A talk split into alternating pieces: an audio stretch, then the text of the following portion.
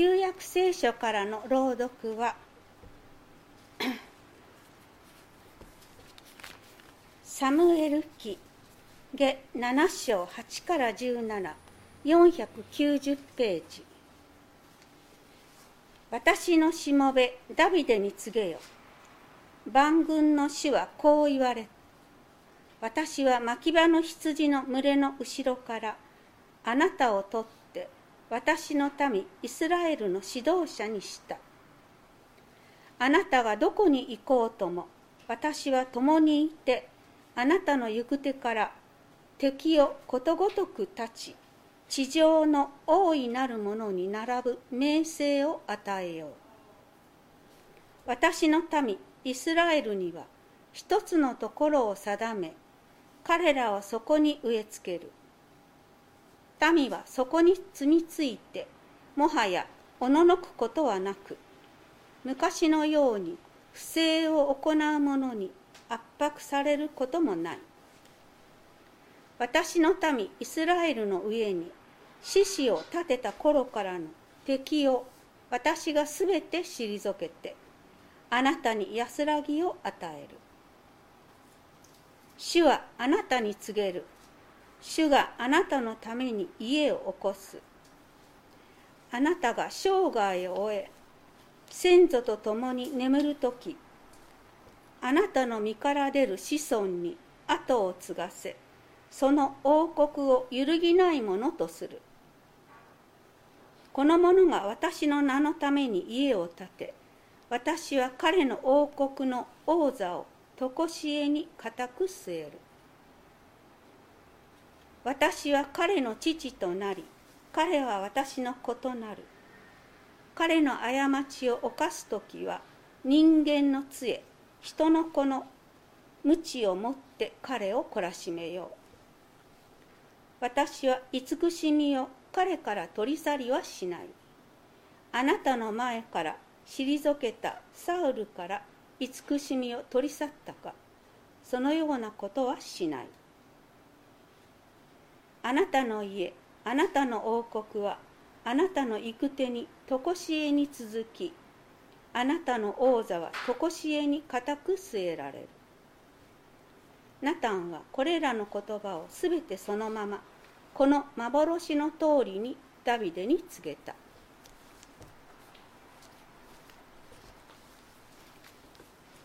新約聖書からの朗読はローマの信徒への手紙。1章1から7273ページ。キリストイエスのしもべ。神の福音のために。呼び。選び出され。召されて人となったパウロから。この福音は。神がすでに聖書の中で。預言者を通して約束されたもので巫女に関するものです。巫女は肉によればダビデの子孫から生まれ聖なる霊によれば死者の中からの復活によって力ある神の子と定められたのです。この方が私たちの主イエス・キリストです。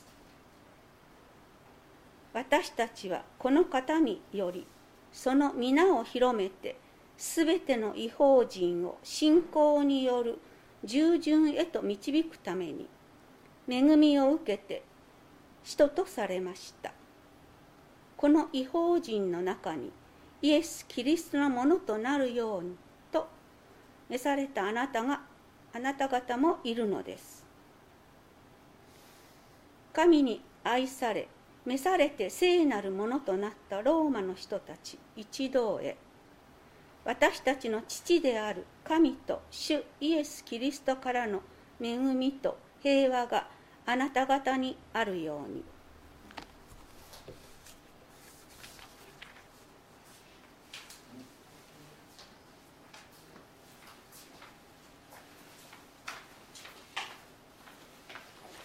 あおはようございます。それではこのあ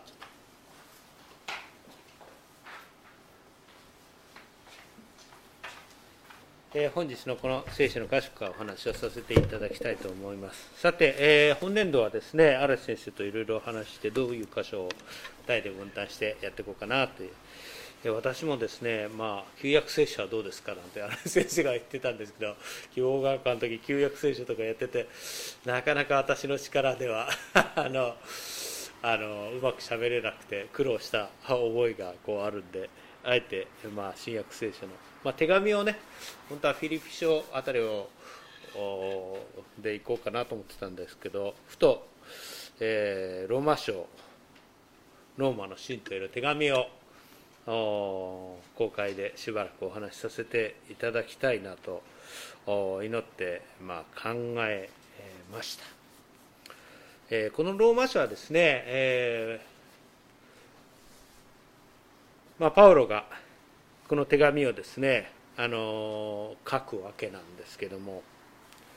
まあ、聖書学の研究によればですね、まあ、紀元後50年頃に、まあ、彼が書いたと。パウロはですねシリア小アジアマケドニアと巡回伝道を行い、まあ、教会をどんどんこう立てていくわけです。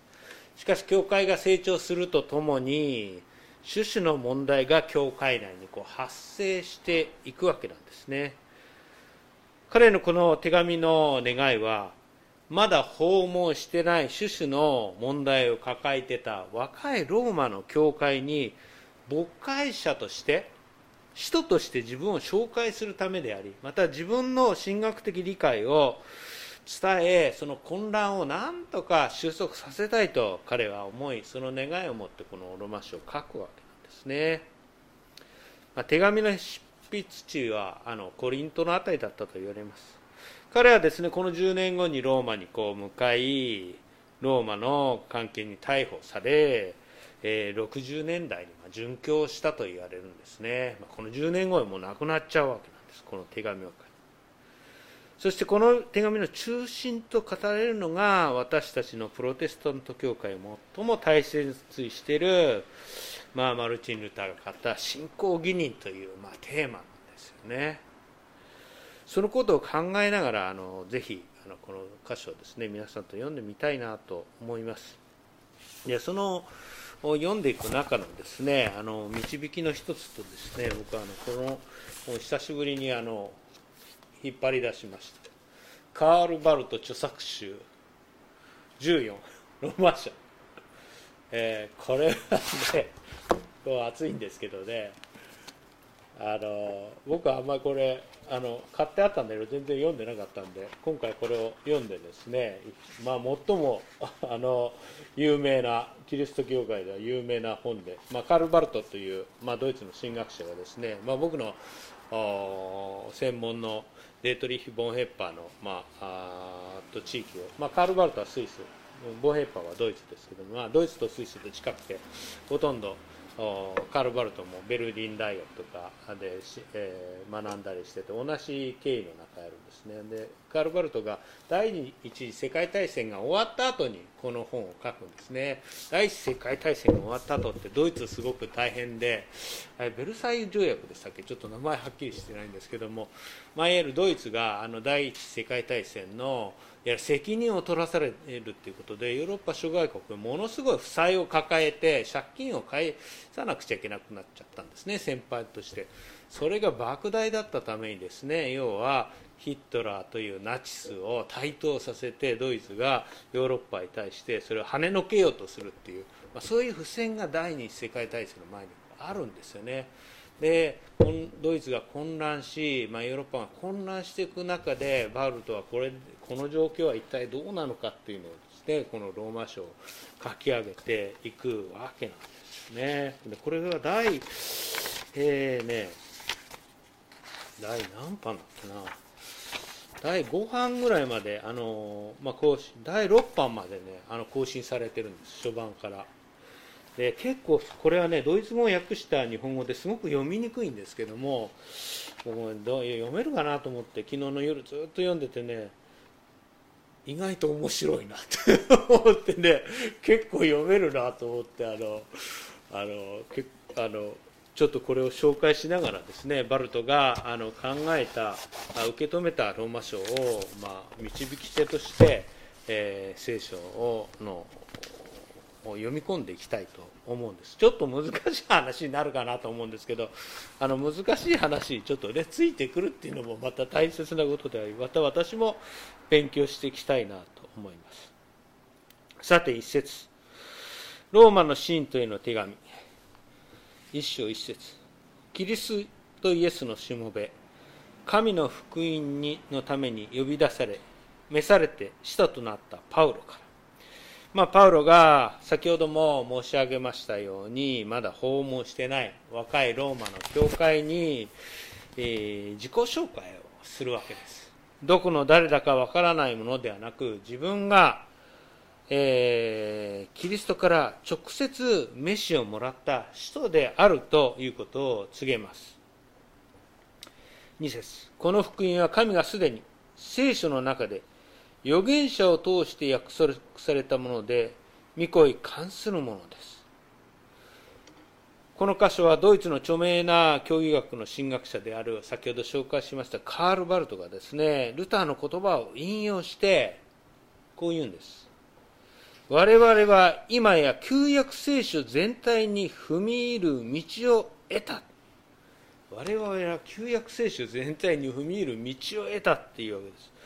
いわゆるですね旧約聖書と新約聖書っていうの関係をですねここで予言っていう預言者っていう事柄の予言の成就とキリストの関係の中で彼はこう解説するわけです。旧約聖書を踏み込む。これがこのキーなんだっていうことなんですね。パウロの時代の聖書といえば新約聖書はないわけです。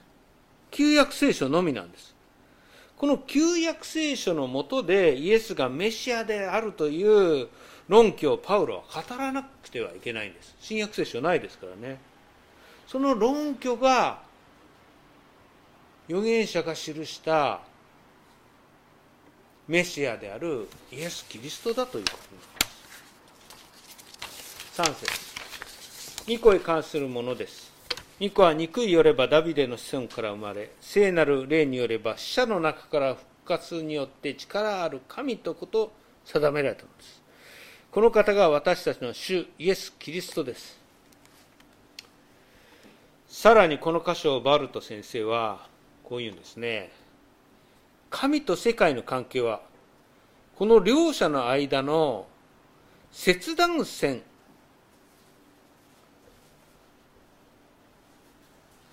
この両者の間の切断線である。それは自明的に見えるものではない。この切断線が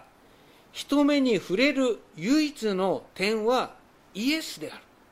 すなわちナザレのイエス、歴史的なイエス、肉から言えばダビデの血統から生まれたイエス、肉から言えばダビデの血統から生まれたイエスが、歴史の規定たるイエスは我々の基地なる世界と未知なる世界の切れ目を意味する。まあ、すごく言い回しがね、すごく難しいんですけど、まあ、簡単に言いますとですね、神と世界、人と人間の間の隔たり、いわゆるこの罪の問題によって隔たったこの切断線、人間とね、神との、この切断線の上にキリストがいるんだっていうことなんですよ。人と神の間のこう切断線の上にキリストがいる。しかしこれは自明で見えるもんではない。自明で自分の人間が自分の力でこれを見出すことはできないんだっていうことなんですよ。神と人との間に立つキリストの姿がある。しかしそれは自分自身の力で見ることはできないんだっていうんです。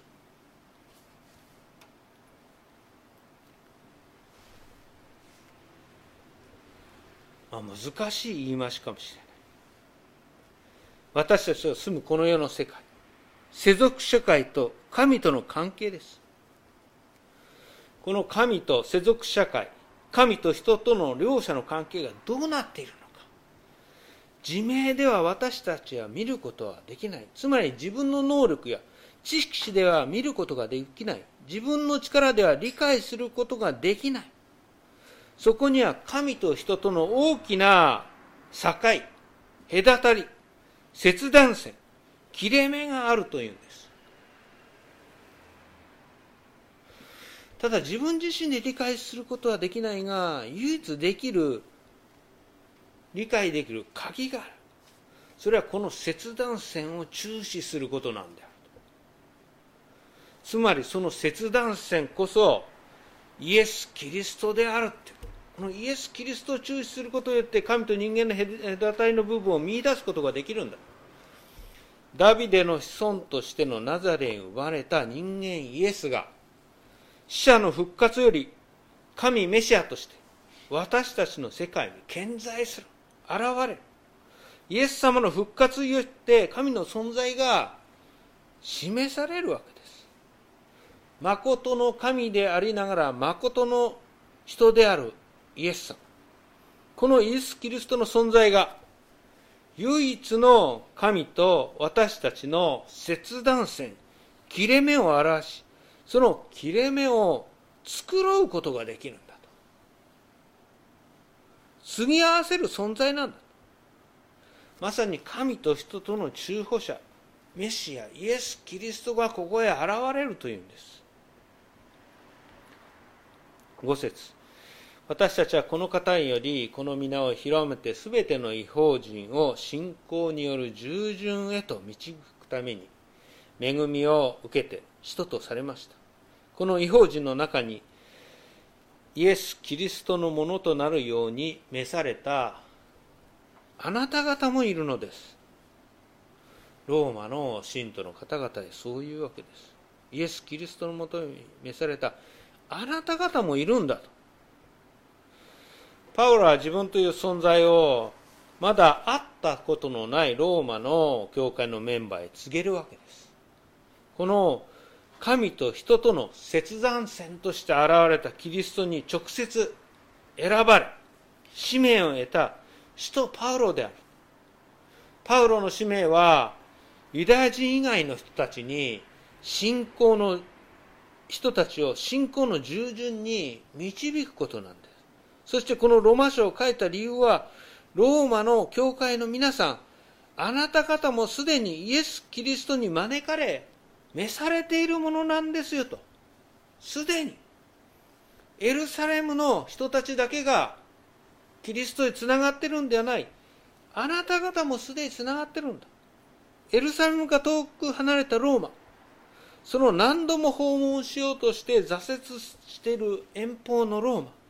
しかしローマの教会の皆さんあなた方はすでに神の許し神の恵み神の和解のもとへあるんだ。神に選ばれたものなんだ。あなた方もすでにキリストのメンバーなんですよと、まあ、パウロは告げるわけです。パウロはですねローマの教会で起こっているさまざまな問題を聞いて憂慮しその方向性を修正しようとするんです。しかし彼はただ怒ったり戒めたりするわけではないんですよね。パウロはこの違法人の中にイエス・キリストのもとになるように召されたあなた方もいるんだと告げる。心から友愛を示して心からのキリストに召された全く同じ兄弟姉妹友であるという宣言のもとでもとで問題解決に当たる当たるわけです。ユダヤ人の先民だけではないんだ。イエス・キリストにあるものは違法人ローマの遠く離れたローマの人たちでも兄弟姉妹友であるという宣言のもともと問題解決へ当たる。戒める敵としてではなく神に許されたものとして語るということなんです。第二テサリニケの3の10その人を敵とは満たさず兄弟として警告しなさい。その人を敵とは見なさず兄弟として警告しなさい。と語られるようにです。えー、まあ、パウロ先生は結構きついことを言うわけですね。それでもパロの存在や指導が違法人教会で重要な指針として受け継がれたのはこの兄弟愛をもとにした訓戒だったからなんだと思いますもしも自分はキリストを分かっている者分かってない罪人を戒めるなどといった姿勢でしたらパロの主観は今私たちの手元にないかもしれない。さてもう一つ大切と思うことは先ほど繰り返し先ほどの繰り返しになりますがこの箇所においてバルト先生が言われた切断線という理解です。キリストの人間性が十字架の死がそして復活が神と世界神と人との間の隔ての中書きを取り除いてくださるという理解です。キリストの真理です。私たちは自分たちの善意の努力知的な探求いくら努力しても自明ではつまり自分の力では神との隔たりを超えることはできないんだと。唯一私たちは神に唯一私たちを神に導くのは切断線として現れたイエス・キリストのみなんだ。それも神の側から差し出された一方的な恵みとしての関係の回復なんだ。一方的な恵みとしての関係の回復なんだ。私のですねあの恩師のバルト研究家の関東学院のですねあの細川博道先生もう亡くなっちゃいましたけどねあのすごいいい先生で 椿がすごかったですけどね勢いよくしゃべる先生で。まあ細川先生はですねよく言ってたのはバルトの言葉を引用して天から垂直に下される恵みってよく言う天から垂直にですよ。横からではないんです天から垂直それは何を意味するかと人がどうとかいう話では全くはず狭まず人間とかどうのではなくて上から垂直にその人に純粋に恵みと救いが与えられるんだ。恩寵が与えられるんだ。それがキリストなんだ。天から垂直に下ってくる。神の飯なんだ。これは本当に重要だと思います。それは言い換えるとその切断線切れ目は神と人との隔たりを示すとともに人と人との隔たりでもあるということです。神と人との隔たりであるとともに人と人との隔たりであると。先ほどの賛美歌じゃないけどまさにそうなんだ。人と人との切断線。その切断線の上に立ちその切断線をつなぐことができるのは全く唯一の神であり人であるイエス・キリストのみなんだと。それはバルト先生の言葉を変えれば決して自明で見えるものではない。解決できるものではないんだ。それは唯一キリストの仲介なくして切断線を作うことはできないんだと。どんな言葉を尽くしてもどんな理論書をしてもそれでは切断線切れ目は通えない。それはキリストの力のみにより頼むことなくして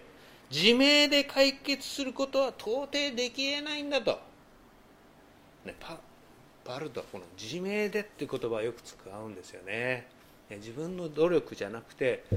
神の側にその力があるんだっていうことを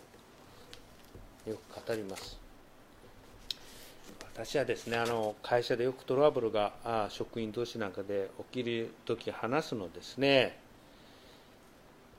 まあいろいろねこうでああでこうもう何とかしてください首長さんってこう言うんですけどね。まあ確かにあなたの方向から見ればそれは確かかもしれないけど10人の人がいれば10人の考え方があるんですよと。10人いれば10人の考え方がある。あなたが一生懸命考える価値観正しさその主張は気持ちはわかるけども他の9人はそうは考えないんだと。本当にそうなんです。どんなに真面目に一生懸命考えても真逆な理論と結論に達してしまうのが人間同士罪人なんです。時として意見が一致しているようでも実は強く主張する人に対して周りが合わせてるだけというのが実態なんではないでしょうか。人間はとことん罪人なんだ。主張ではなく神の前に悔い改めが必要なんだ。キリストの破談線を償う。許しなくして理解しえし得ないんだと、まあ、ヨハネ第一の手紙ではですね自分に罪がないというなら自らを欺いており真理は私たちのうちありません、まあ、罪の告白のとこ言われますけど。自分が罪とないなら自らは欺いており真理から私たちは遠く離れてしまうんだ。真理は私たちのうちにないんだ。そのことをよくよく心に留めるんです。その上でではどうしたらいいかと立ち止まった時に私たち信仰者はイエス・キリストのみしか私たちの導き手指導者救い主はないと知らされ得るんだと思うんです。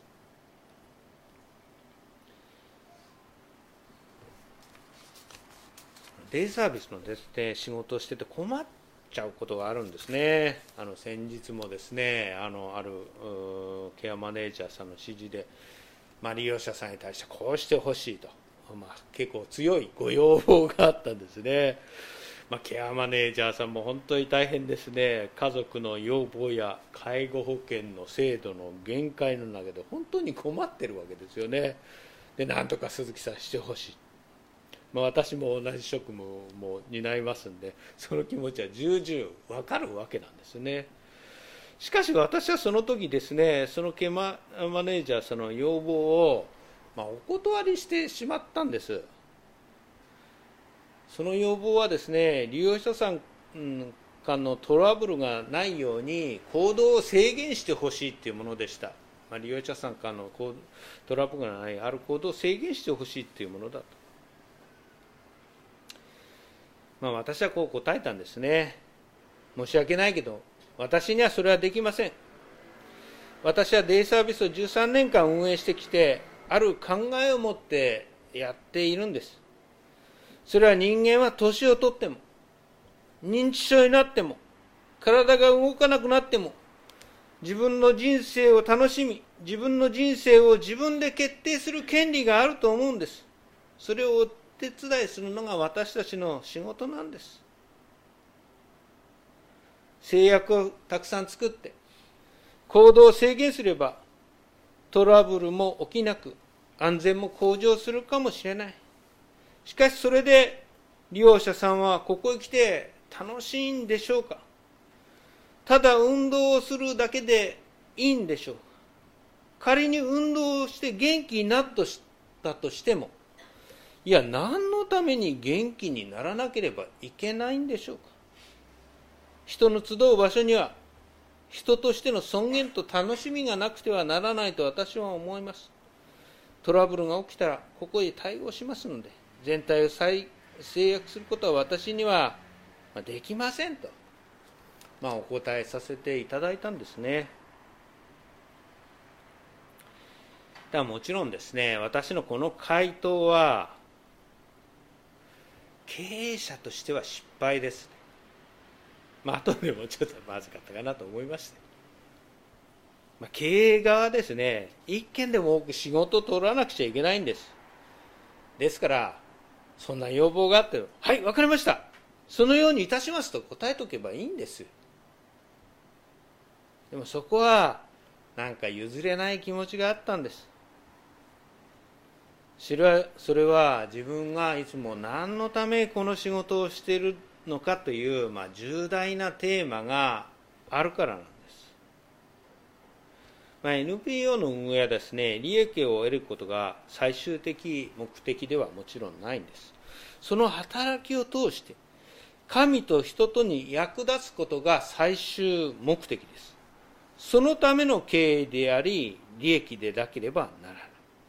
だから目標と理念はどうしても曲げられないといつも私は思ってるんです。バルトの言葉を借りれば私には天から垂直にいただいた天から垂直いただいた神の使命があるんです。それは人の雑音に影響されない。上から直接降りてくる垂直に降りてくる飯なんです。そしてこの飯こそがミッションなんだと思います。そしてさらにこの垂直に落ちてくる飯というのは私だけのもちろんものではなく皆さんにもそれぞれ違った形であり違った形のその使命が与えられているということではないでしょうか。皆さん一人一人キリスト者一人一人に垂直に天から神の飯が与えられている。それがクリスチャンなんだと。それがクリスチャンなんだと。私たちの切断線に立つ唯一の中保者キリストにより頼み唯一の救いを得て神と人とにお仕えしていきたいなと思います。最後に7節を読みます。神に愛され召されて生徒となったローマの人たち一同へ。これ私たちにも語られる言葉ですよ。神に愛され召されて生徒となった朝日教会の人たち一同へ。私たちの父である神と主イエス・キリストの恵みと平和があなた方にあるように。全世界のイエス・キリストを信じる者の上にキリストの恵みと平和があるようお祈りいたします。神様あなたの皆を賛美いたします。私たちは本当に自明で自らを弁明し正しさを立てることのできないものです。唯一それを知らしめてくださるそれをそのほころびを繕ってくださるのは切れ目に立つ切断線に立つイエス・キリストのみであります。どうかこのイエス・キリストの言調が私たちの世界を私たち一人一人私たちの教会を守り導いてくださいますようお願いいたします。この祈りを尊き主イエス・キリストの皆より祝いにお捧げいたします。アーメン。